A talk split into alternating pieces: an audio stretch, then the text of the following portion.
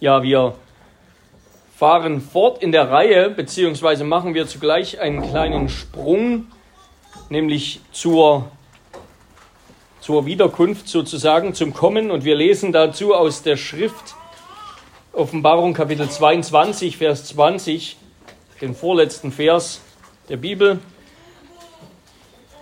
Offenbarung 22, Vers 20. Dort heißt es, es spricht, der dies bezeugt, das ist der Herr Jesus Christus. Ja, ich komme bald. Amen. Ja, komm, Herr Jesus, antwortet die Gemeinde. Und wir wollen den Abschnitt aus dem apostolischen Glaubensbekenntnis lesen, über den wir nachdenken wollen. Ich glaube an den Herrn Jesus Christus, seinen einzig geborenen Sohn, unseren Herrn, aufgefahren in den Himmel. Von dort wird er kommen, zu richten die Lebenden und die Toten.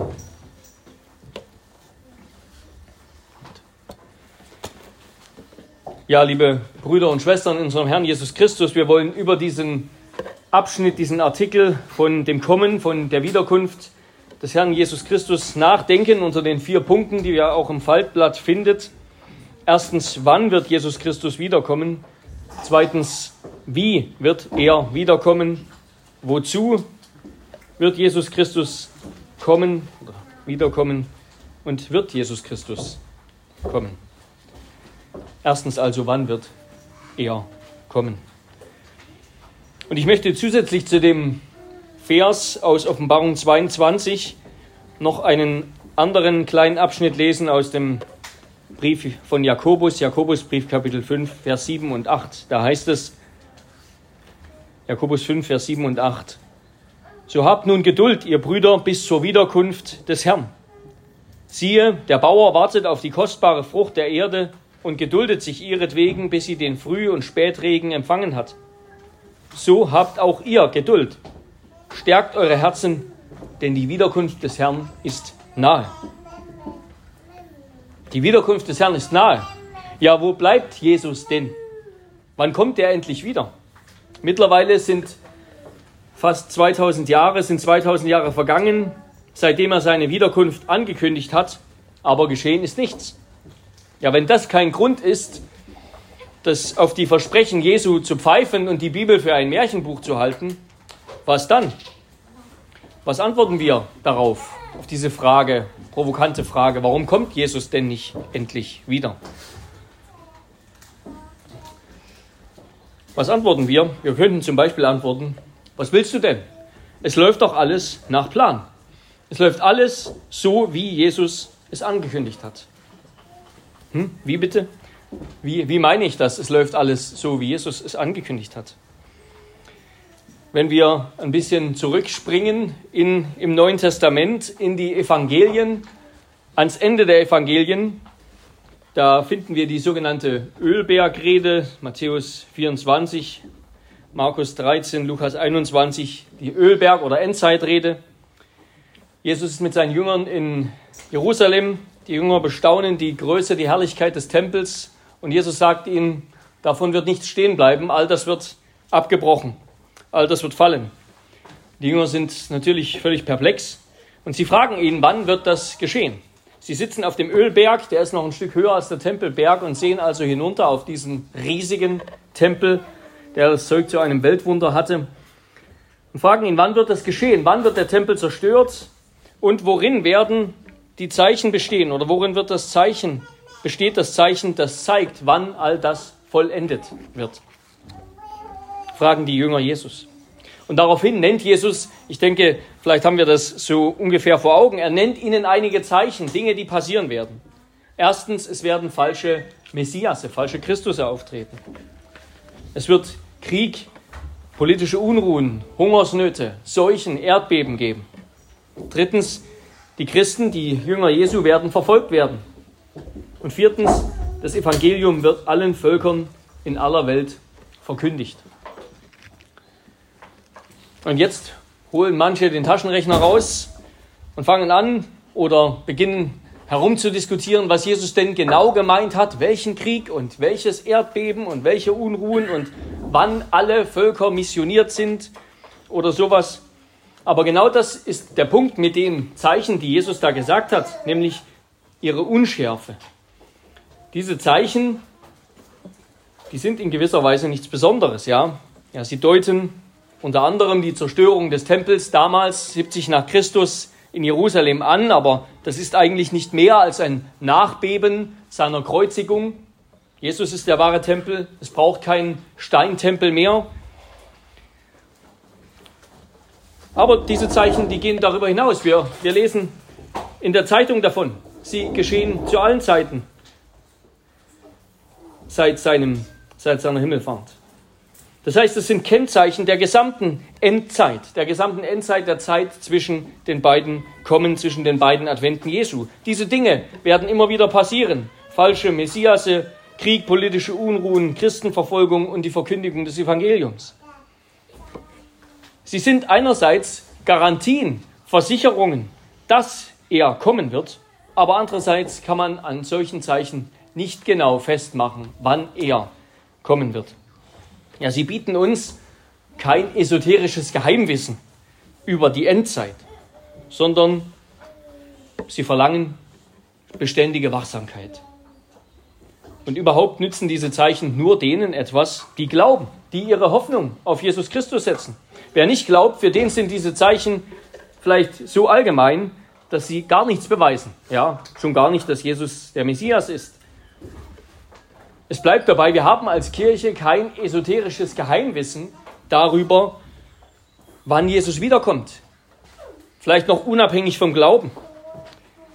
Nein, was wir haben, das ist eine felsenfeste Gewissheit. Er, der schon einmal gekommen ist, er wird wiederkommen als Richter. Als Richter aller, die ihn ignorierten, als Retter aller, die ihn lieben, die auf ihn warten. Ja, aber was bedeutet das denn nun? Warum steht da denn, sein Kommen ist bald, die Wiederkunft ist nahe, dass er vor der Tür steht, dass diese Dinge bald eintreffen. Oder wie wir eingangs eben gelesen haben, der dies spricht, bezeugt, ja, ich komme bald. Hatten die ersten Christen vielleicht so eine Naherwartung, dass Jesus innerhalb der nächsten 50 Jahre wiederkommt? Und dann ist das nicht passiert und da haben sie das Ganze ein bisschen umgeschrieben und die Kirche zu einem Langzeitprojekt gemacht so die liberale These, aber das ist Unsinn. auch andere haben das Nahe oder das Bald missverstanden in einem menschlichen Sinn. Eben doch als eine Art Zeitangabe. Ja, in den nächsten 50 bis 100 Jahren, da muss irgendwas passieren, da, da wird er wiederkommen. Und dann beschränken sie diese Worte auf die nächsten 50 bis 100 Jahre, bestimmte Ereignisse, die Zerstörung Jerusalems und so weiter. Ja, was ist der Bezugsrahmen. Ja, wenn man eine Größe hat, ähm, das wissen die Naturwissenschaftler, wenn man eine Größe hat, dann wird das, muss das immer daran gemessen werden, was der Bezugsrahmen ist. Ja, was ist der Bezugsrahmen für diese Zeitangabe? Nahe oder bald? Der Bezugsrahmen ist die Heilsgeschichte Gottes. Es ist ein göttliches Nahe, ein göttliches Bald. Mit dem Kommen Christi ist das angebrochen, was das Alte Testament ankündigt, nämlich die letzten Tage, die Endzeit, wie, wie sie genannt wird. Ja? Die letzten Tage sind angebrochen und viele missverstehen diese, diese Worte, diese Phrase Endzeit, denken, das bezieht sich irgendwie auf die letzte Zeit, die letzten sieben Jahre oder wie auch immer vor der Wiederkunft Jesu, aber nein, das stimmt nicht. Die letzte Zeit ist schon angebrochen. Die Belege dafür im Neuen Testament sind Legion. Ja, das neue Zeitalter ist angebrochen, während das Alte zugleich immer noch andauert, bis, es, bis das alte Zeitalter bei der Wiederkunft Jesu endgültig beendet wird. Und das macht es so ein bisschen schwierig, das zu verstehen, weil das Neue ist schon gekommen, aber das Alte läuft immer noch weiter. Das haben auch die Juden nicht verstanden, weil sie eben dachten, wenn der Messias kommt, dann schlägt das ein wie eine Bombe und dann ist das Alte zu Ende und das Neue geht los. Aber es wird deutlich, aus Gottes Perspektive, aus der Sicht der Heilsgeschichte, ist die Wiederkunft Jesu das Einzige, was noch aussteht. Das Einzige, was eigentlich noch wirklich wichtig ist, sozusagen. Das einzige noch ausstehende Geschehen der Heilsgeschichte. Der einzige Teil des Apostolikums, sozusagen, ähm, des, des Werkes Jesu, der noch ganz aussteht. Sie ist aus heilsgeschichtlicher Perspektive deshalb sehr bald. Sie ist nahe. Sie steht vor der Tür. Sie ist das, was aus Gottes Sicht als nächstes kommen wird. So wie das ganze Alte Testament auf das Kommen Jesu, auf die Geburt Jesu gewartet hat, so wartet das ganze Neue Testament auf seine Wiederkunft. Das steht vor der Tür. Und deshalb ist das seit der Zeit der jungen Kirche, ist das nahe. Die Wiederkunft Jesu kann jederzeit geschehen. Und das kann auch gar nicht anders sein. Es kann nichts mehr dazwischen kommen. Denn die Qualität dessen, was wir in Jesus jetzt schon besitzen, die Qualität unseres Heils in Jesus Christus, die ist so vollkommen, dass es nur noch einen besseren Zustand geben kann. Ja, man kann nur noch mit nur ein was kann sozusagen noch einen draufsetzen, nämlich das ewige Leben, seine Wiederkunft, die Auferstehung der Toten, die Vollendung, das bei ihm sein in Ewigkeit. Ein wie auch immer geartetes irdisches Millennium, das ist keine qualitative Verbesserung. Es ist höchstens eine Verlängerung der Zeit auf Erden, der Trennung vom Herrn. Nicht wirklich eine gute Nachricht, wenn das Millennium, die tausend Jahre, wie lang auch immer sie sein mögen, das bedeuten würde. Nein, Gott hat ein anderes Verhältnis zu Zeit, als wir haben. Und deshalb dürfen wir diese Worte nahe vor der Tür eben nicht zu einfach menschlich missverstehen. Es kann jederzeit sein, aber zugleich heißt es in der Schrift auch nirgends, dass die Wiederkunft Jesu tatsächlich wenige Jahre eben nach seinem, seiner Himmelfahrt sein würde. Und wir haben, wir haben anfangs Jakobus gelesen, er bringt ein Bauerngleichnis, er vergleicht das christliche Warten mit dem Bauer, der auf den, auf den Spätregen wartet, auf den Früh- und Spätregen. Und gerade das macht ja deutlich, wir müssen warten, wir müssen ausharren, bis die Ernte, bis die Zeit reif ist für die Ernte, bis der Spätregen kommt. Und deshalb warnt Jesus wiederholt auch, dass wir die Stunde nicht kennen. Er sagt, es wird nicht eine weitere Ankündigung geben. Und das wird viele unerwartet treffen. Also es wird nirgends gesagt, dass das tatsächlich innerhalb der nächsten 100 Jahre nach Jesu Himmelfahrt seine Wiederkunft sein würde. Und doch steht eben unser ganzes Leben jetzt unter dem Diktum, unter dem Wort, es ist aber nahe gekommen, das Ende aller Dinge. So seid nun besonnen und nüchtern zum Gebet, schreibt Petrus, 1. Petrus 4,7. Damit kommen wir zum zweiten Punkt. Wie wird Jesus Christus wiederkommen? Zweitens, wie wird Jesus Christus wiederkommen? Und ich möchte kurz lesen aus, dem, aus der Apostelgeschichte über seine Himmelfahrt. Apostelgeschichte Kapitel 1, Verse 9 bis 11. Als er, als Jesus dies gesagt hatte, wurde er vor ihren Augen, vor den Augen der Jünger emporgehoben und eine Wolke nahm ihn auf von ihren Augen weg. Und als sie unverwandt zum Himmel blickten, während er dahinfuhr, siehe, da standen zwei Männer in weißer Kleidung bei ihnen, die sprachen, dieser Jesus, der von euch weg in den Himmel aufgenommen worden ist, wird in derselben Weise wiederkommen, wie ihr ihn habt in den Himmel auffahren sehen.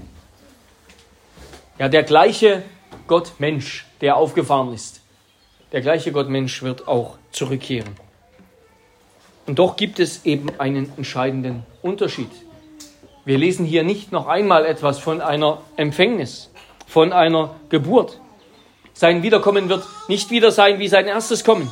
Keine Empfängnis als Baby, keine Geburt eines schwachen, zerbrechlichen Kindes, keine Schwäche, keine Demut, wie wir gehört haben. Nein, er kommt als der König. Er kommt als der König, von dem wir heute Morgen gehört haben, dass er jetzt im Himmel thront. Das griechische Wort für kommen, Parousia, deshalb nennen wir die Wiederkunft manchmal auch Parousie. Parousia, das wurde auch häufig gebraucht für die Ankunft hoher Würdenträger, für die Ankunft eines Fürsten, für die Ankunft eines Königs. Die Parousie, die Wiederkunft, das Kommen ist die Ankunft des Königs. Der König kommt er kommt, um das ständige Gebet und Seufzen seiner Kirche, dein Reich komme, zu erhören, ein für allemal. Er kommt, um die Werke des Teufels zu zerstören. Er kommt, um uns alle Lasten abzunehmen, um uns alle Tränen abzuwischen. Ja, die schier unzählbaren Verheißungen in den Propheten im Alten Testament über das Kommen des Messias mit Macht und Gewalt, mit Größe, das wird dann in Erfüllung gehen, wie wir im Ruf zur Anbetung unter anderem gehört haben. Ich will zu diesem Kommen, wie dieses Kommen stattfindet, einen Abschnitt lesen aus dem ersten Thessalonischer Brief, 1. Thessalonischer Kapitel 4, Vers 16 und 17. Das ist so die Entrückungsstelle vielleicht schlechthin. 1. Thessalonischer 4, Vers 16 und 17. Da heißt es, der Herr selbst wird, wenn der Befehl ergeht und die Stimme des Erzengels und die Posaune Gottes erschallt, vom Himmel herabkommen und die Toten in Christus werden zuerst auferstehen. Danach werden wir, die wir leben und übrig bleiben, zusammen mit ihnen entrückt werden in den Wolken, in Wolken zur Begegnung mit dem Herrn in die Luft. Und so werden wir beim Herrn sein alle Zeit. Ja, während nun einige Jünger, während nur einige wenige Jünger der Himmelfahrt beiwohnten, ja, es waren die zwölf, es waren vielleicht noch einige mehr, oder nicht mehr die zwölf, damals waren es dann nur elf, ähm, wird sein, seine Wiederkunft ein weltweites, sichtbares Ereignis sein. Und es wird lautstark angekündigt. Wir lesen von einem Befehl, der ergeht. Nämlich der Befehl, dass die Leiber der verstorbenen Gläubigen zu ihm kommen sollen. Die Stimme des Obersten der Engel wird erschallen, sodass die himmlischen Heerscharen sich hinter dem Lamm hinter dem Löwen Judas einreihen. Und mit einem lautstarken Posaunenschall werden alle aufgeweckt. Ja, das wird keine Musik sein, sondern diese Posaune, die steht für ja, höchstens ein Marsch. Da wird der Marsch geblasen. Sie steht für Krieg, sie steht für Gericht. Diese Posaune wird den Tag des Gerichts ankündigen. Also hier wird dreimal von ordentlich Lärm gesprochen. Ein lautstarker Befehl, die Stimme des Erzengels und die Posaune.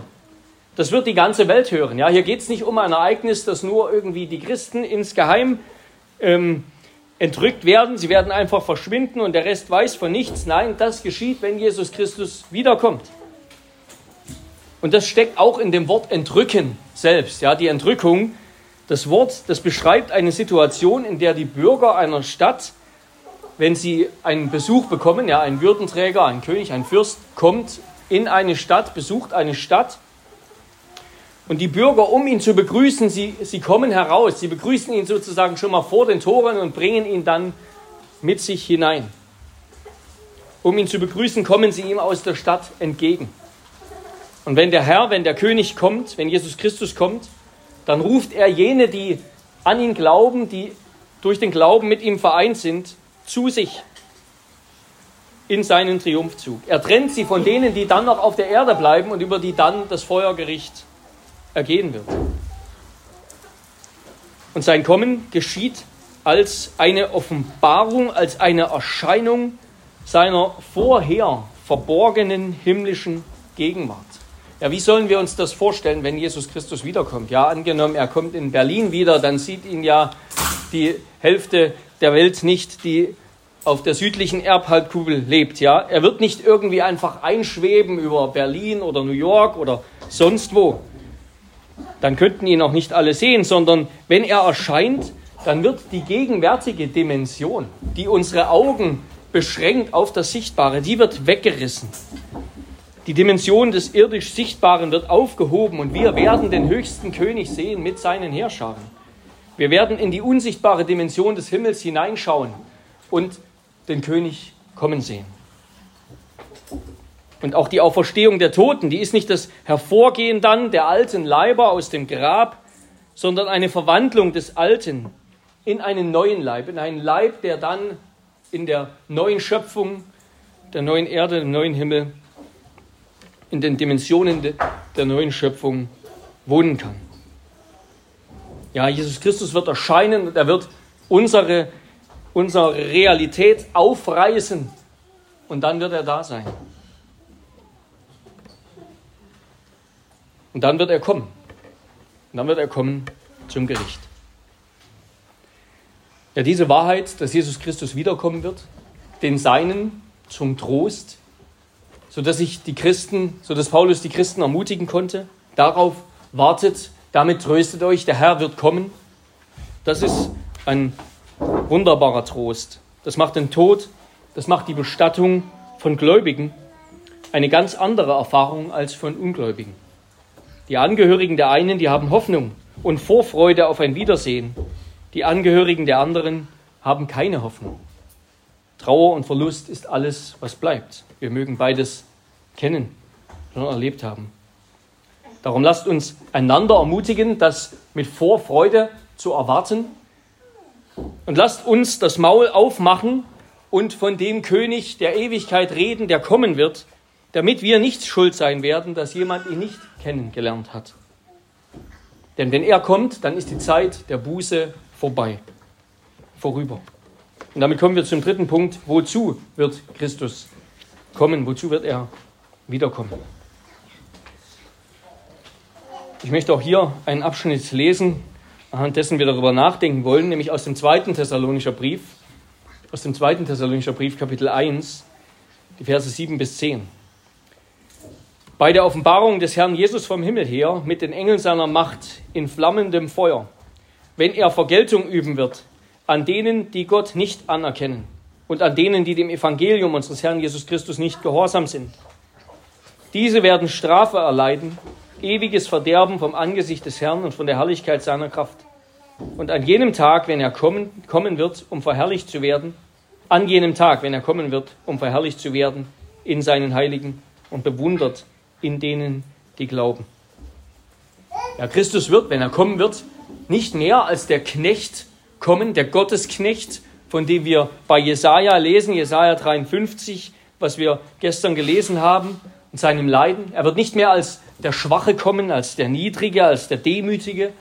Er wird kommen als der, der, der er eigentlich ist, als der Menschensohn, angetan mit Herrschaft, Ehre und Königtum, die ihm von Gott verliehen wurden. Dann wird er Gerechtigkeit vollstrecken. Gerechtigkeit, die es auf der Erde nie gab. Er wird jede verborgene Rechts- und Unrechtstat aufdecken und vergelten. Er wird kommen in der Flamme des Feuers, wie es der Prophet Jesaja auch angekündigt hat. Denn siehe, der Herr wird kommen mit Feuer und sein Wagen wie ein Wetter, dass er vergelte im Grimm seines Zorns und mit Schelten in Feuerflammen. Denn der Herr wird durchs Feuer richten und durch sein Schwert alles Fleisch und der vom Herrn Getöteten werden viele sein. Paulus schreibt, er wird Vergeltung üben an denen, die Gott nicht anerkennen und denen, die dem Evangelium Jesu ungehorsam sind. Das ist natürlich die kleine, gleiche Gruppe, ja, die Gott nicht anerkennen, die dem Evangelium Jesu nicht gehorchten. Und er wird sie mit Feuer richten. Das Feuer, das wird das Mittel der Bestrafung sein, ja. Sie werden leiden, die leiden Sie werden leiden in der ewigen Pein des Feuers. Ich denke, das ist nicht einfach wörtlich zu verstehen, in dem Sinne, dass die Bestraften verbrennen und sich dadurch auflösen, ja, was man Annihilation nennt, es werden eben verbrennen und dann ist, sind sie einfach weg, sondern das Feuer beschreibt die Intensität, die enorme Intensität ihrer Leiden. Es wird ein schreckliches Leiden sein und das wird ewig sein. Es wird ein ewiges Verderben sein. Ein ewiges Verderben. Wenn wir anfangen darüber nachzudenken, dann kommt uns, kommen wir ins Schaudern, was das bedeutet. Aber natürlich, ja, finden diejenigen, die das nicht glauben, das lächerlich. Das war schon zur Zeit des Paulus so. Die Epikureer, die gesagt haben, ja, du mit deinen Geschichten vom schrecklichen Weltende, ich genieße einfach jetzt meine Zeit aber Gottes Tag wird kommen. Gottes Tag wird kommen mit Schrecken. Aber für uns wird es der Tag der Erlösung sein. Paulus schreibt, und an jenem Tag, wenn er kommen wird, um verherrlicht zu werden in seinen Heiligen und bewundert in denen, die glauben. Wir werden unseren Heiland sehen, der uns so sehr liebt. Ja? Es gibt viele Gründe, weswegen wir als Reformierte keine Bilder von Jesus machen. Und das ist ein Grund, weil es nicht gedacht ist, dass wir Bilder von dem sterbenden, am Kreuz hängenden, schwachen Jesus eigentlich haben, sondern wir sollen warten. Wir sollen warten und wir werden ihn sehen, den Verherrlichten. Dann werden wir ihn sehen. Jetzt werden wir nicht sehen. Jetzt sehen wir nicht, jetzt glauben wir. Dann werden wir ihn sehen. Nicht mehr als verniedrigten, sondern als erniedrigten, sondern als verherrlichten Herrn. Und wir werden uns an ihm erfreuen. Und wir werden uns daran freuen, nicht nur an ihm, sondern daran, dass dann seine Herrlichkeit in uns ohne Makel wiedergespiegelt und wiedergegeben wird. Ja, er kommt, um verherrlicht zu werden in seinen Heiligen, um bewundert zu werden in denen, die an ihn glauben. Er kommt, um endlich allen Makel wegzunehmen, dass wir seine Herrlichkeit wie ein, eben wie ein perfekter Spiegel widerspiegeln. Und danach, danach verlangen wir, danach, darauf soll unsere Sehnsucht gerichtet sein. Darauf soll unsere Sehnsucht gerichtet sein. Nicht auf irgendein irgendwie geartetes Millennium oder sonst was, tausendjähriges Reich, nein, darauf, dass er wiederkommt, dass wir bei ihm sind, dass wir ihn schauen. David bringt dieses Verlangen zum Ausdruck, ich aber werde dein Angesicht schauen in Gerechtigkeit, an deinem Anblick mich sättigen, wenn ich erwache. Daran werden wir uns sättigen, wenn er uns gerecht machen wird, vollkommen gerecht jede Sünde, jeden Makel wegnehmen wird und wir ihn in seiner Herrlichkeit sehen. Ja, die Gläubigen, die erwarten diesen Tag des Gerichts schon immer. Sie erwarten den Tag des Gerichts mit Freude. Wie können wir den Tag des Gerichts mit Freude erwarten, obwohl er doch eigentlich ein Tag ist, wie Jesaja geschrieben hat, an dem viele getötet werden? Wir erwarten ihn mit Freude, denn er wird erstens offenbaren, dass Gott die Wahrheit gesagt hat. Er wird offenbaren, dass Gott die Wahrheit gesagt hat. Die Wahrheit ist, während die Welt voller Lüge ist. Und er wird offenbaren, dass wir mit Gott die Wahrheit gesagt haben, als wir Jesus Christus bezeugt haben, wenn wir das hoffentlich tun. Dass wir die Wahrheit gesagt haben, als wir gesagt haben, Jesus Christus ist der Herr. Und wenn wir dann dafür verlacht wurden als Spinner. Deshalb freuen wir uns darauf, weil dann die Wahrheit ans Licht kommt. Und er wird unsere Gerechtigkeit in Christus offenbaren. Er wird offenbaren, dass wir in Jesus Christus gerecht sind, durch ihn gerecht gesprochen sind. Er wird das veröffentlichen. Ja, das Endgericht, das ist die große Rehabilitation, die große Rehabilitation Christi und seiner Nachfolger in aller Öffentlichkeit. Die öffentliche zur Schaustellung der Wahrhaftigkeit und Gerechtigkeit Gottes vor aller Welt. Dass Gott berechtigt ist, die Welt zu richten, weil er selbst gerecht ist, die Welt aber ungerecht ist, weil er die Wahrheit spricht, die Welt aber lügt, wenn sie ihn verleugnet. Und weil auch wir die Wahrheit sprechen, wenn wir ihn bekennen, wird auch unsere Gerechtigkeit offenbar, unsere Gerechtigkeit in Christus. Ja, obwohl der Tag des Herrn für viele ein Tag der Verdammnis sein wird, wird er für uns doch ein Tag der Freude sein. Und deshalb erwarten wir ihn mit Freude auch deshalb, wie unser Katechismus das sagt, Frage 52, weil wir eben den Richter erwarten, der sich zuvor für uns dem Gericht gegeben, hingegeben hat, dem Gericht gestellt hat und alle Verurteilung von uns genommen hat, der uns als seine auserwählten Kinder zu sich in die himmlische Freude und Herrlichkeit nehmen wird, weil eben der, der Jesus Christus, der, der wiederkommen wird, Jesus Christus ist, ja, der, der hinaufgefahren ist der, der schon als Baby geboren ist, der, der für uns gelitten hat und gestorben ist und auferstanden ist. Er wird wiederkommen. Und das wird die große Freude sein. Und damit kommen wir zum letzten Punkt. Wird Jesus wiederkommen? Ja, er wird wiederkommen. Wie sollen wir deshalb diesem Tag begegnen? Ich will drei Gedanken nennen. Wir haben ganz am Anfang bei Jakobus gelesen, wie er betont, bleibt geduldig. Haltet aus in Geduld bis zur Wiederkunft des Herrn. Jakobus sagt das viermal in diesen drei Versen. Haltet aus in Geduld. Haltet aus auf eurem Kurs. Lasst euch nicht abbringen. Schielt nicht auf die Welt. Wenn ihr eure Hand an den Flug gelegt habt, dann nehmt sie nicht wieder weg, zieht sie nicht zurück.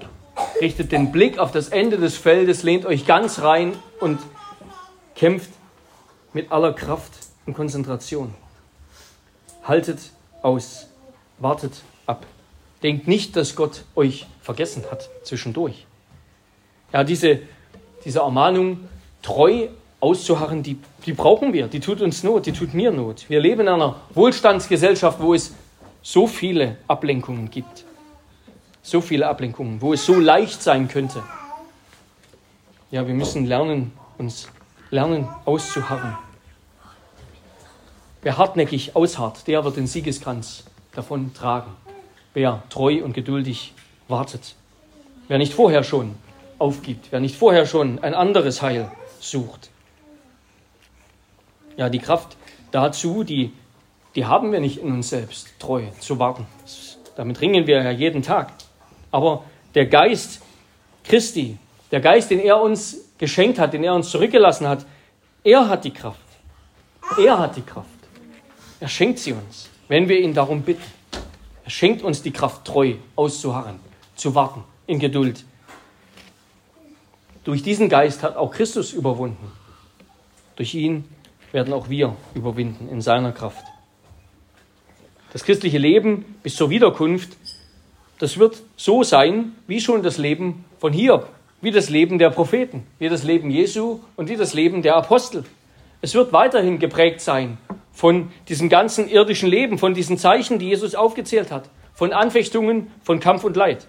Und darum sagt, ermahnt uns Jakobus so stark, habt Geduld. Von Hiobs standhaftem Ausharren habt ihr gehört und ihr habt das Ende gesehen, das der Herr für ihn bereitet hat. Denn der Herr ist voll Mitleid und Erbarmen. Calvin schreibt dazu, vom Ende, welches der Herr schafft, ist aber die Rede, weil es Gottes Art ist, dem Unglück den glücklichen Ausgang zu geben. Wenn wir unsere Pflicht tun, im Gehorsamen tragen, wird er es an seinem Teil auch nicht im geringsten fehlen lassen. Wenn uns nur die Hoffnung aufs Ende leitet, wird Gott selbst sich dort mehr als barmherzig zeigen, wie schroff und streng er auch, während er betrübt erscheint. Es ist Gottes Art, dem Unglück den glücklichen Ausgang zu geben. Gott, Gott ist der Gott eines Happy Ends, ja, eines guten Endes. Und ein zweiter Gedanke, als Christen sollen wir nicht nur geduldig ausharren, Jesus ermahnt uns auch zur Wachsamkeit. Wenn der Tag des Herrn, wann der Tag des Herrn kommen wird, das wissen wir nicht, wie wir schon festgehalten haben, ja. Das wissen wir nicht. Aber eins wissen wir. Er kommt ganz sicher. Er kommt so sicher, wie er schon einmal gekommen ist. Und wenn er kommt, dann wird er Verderben bringen über alle, die nicht zu ihm gehören. Dann kann niemand mehr entrinnen. Die Ungläubigen, die werden von diesem Tag überrascht, denn sie werden sich in Frieden und Sicherheit wiegen. Aber es wird ein plötzliches, schreckliches Ende sein. Aber wir als Gläubige, wie wir auch gleich in der Gesetzeslesung hören werden, wir sind Söhne, wir sind Kinder des Lichts, des Tages. Söhne des Tages. Und als solche sollen wir wachen und nüchtern sein. Wenn wir das tun, dann werden wir nicht überrascht vom Gericht, wenn wir wachsam bleiben. Wir bleiben wachsam, indem wir auf die Worte Jesu hören und sie lernen und studieren verstehen und indem wir beten. Indem wir auf das Wort Jesu hören und beten, ihn bitten, dass wir, dass er uns hilft, wachsam zu bleiben. Ja, wir sind schon Söhne des Lichts. Wir müssen es nicht erst werden. Wir sollen aber jetzt so leben. All das Nachdenken über Endzeitpassagen und Endzeittexte, das dient nicht dazu, dass wir anfangen zu spekulieren, sondern das dient dazu, dass wir es eben schaffen, dass wir in die Lage versetzt werden, auszuharren und durchzuhalten, bis Jesus Christus wiederkommt. Dafür stehen diese Texte da, nicht, dass wir daran irgendetwas rechnen oder diskutieren. Und damit zu einem letzten Gedanken, also wir sollen ausharren in Geduld, wir sollen wachsam bleiben und wir sollen den Tod des Herrn verkündigen, bis er kommt. So heißt es in 1. Korinther 11 in der Abendmahls. Liturgie. In jedem Herrnmal verkündigen wir den Tod des Herrn, bis er kommt. Und das sollen wir tun mit unserem ganzen Leben. Dazu hat Jesus seine Jünger ausgesandt, dass sie ihn bezeugen. Ja, und wir sind dabei Realisten. Und ich denke, gerade darin liegt unsere Stärke. Alle Menschen merken doch, dass irgendwas nicht stimmt. Ja, und je näher wir Menschen kennenlernen, je besser wir Menschen kennenlernen, desto mehr erkennen wir ihre Verwundbarkeit, ihre Schwachheit hinter einer Fassade von Coolness, von Unverwundbarkeit. Die Welt ist ein verfaulter Baum, ja. Und irgendwo wissen das alle. Und wir sind Realisten. Wir sagen, dass genau das so ist. Dass es einen gibt, der einen neuen Baum gepflanzt hat. Es wird eine Welt kommen, in der es kein Leid, keinen Tod, keine Sünde mehr gibt. Gott wird alle Tränen abwischen. Es wird eine wunderbare, herrliche Freude sein und Christus wird sie mit sich bringen. Und darauf warten wir. Darauf warten wir. Wir warten und verkündigen das Evangelium, verkündigen, dass noch Zeit zur Buße ist, noch Zeit der Gnade ist, so wie Gott wartet und noch Raum lässt für Buße. Das Warten ist verbunden mit dem Bezeugen dessen, der gekommen ist und wiederkommen wird. Darum lasst uns nicht mutlos werden, solange es auch dauert, bis Christus wiederkommt. Er hat ja bereits überwunden. Er hat uns seinen Tröster geschenkt. Gottes Kraft ist mit uns. Und ich schließe mit dem 1. Johannes Kapitel 5, Vers 4 und 5. 1. Johannes Kapitel 5, Vers 4 und 5. Denn alles, was aus Gott geboren ist, überwindet die Welt. Und unser Glaube ist der Sieg, der die Welt überwunden hat. Wer ist es, der die Welt überwindet, wenn nicht der, welcher glaubt, dass Jesus der Sohn Gottes ist? Amen. Lasst uns beten.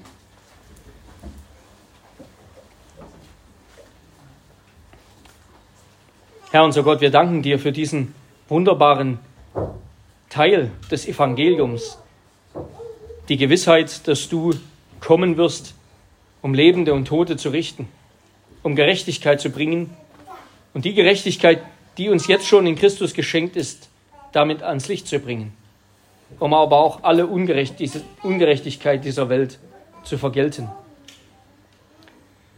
Ach Herr, wir bitten dich, hilf uns, geduldig und treu bei dir zu bleiben.